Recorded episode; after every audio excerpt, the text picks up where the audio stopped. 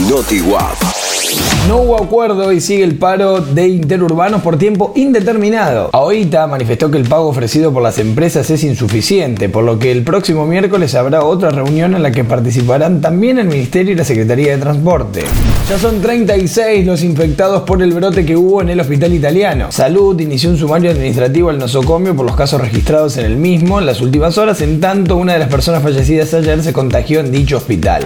Más de 80.000 monotributistas y autónomos iniciaron el trámite por el crédito a tasa cero. Pese a las fallas en el sistema informático y la caída de la página, fuentes oficiales informaron que esa es la estimación del primer día.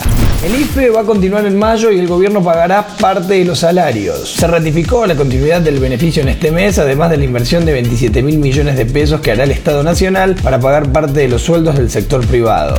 Casi 80 empresas cordobesas tienen el visto bueno para volver a la actividad en esta semana. Se trata de 38 industrias autopartistas ligadas a la exportación, 25 proveedores de materiales de construcción y quedan entre 10 y 15 que van a recibir hoy la autorización.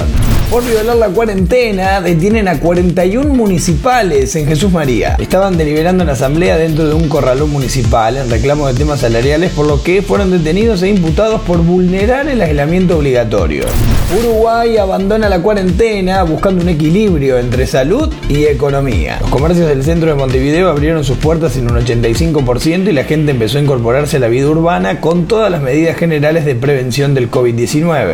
Búscanos en redes como NotiWap ingresa a notiwap.com.ar y solicita gratis el contenido que quieras.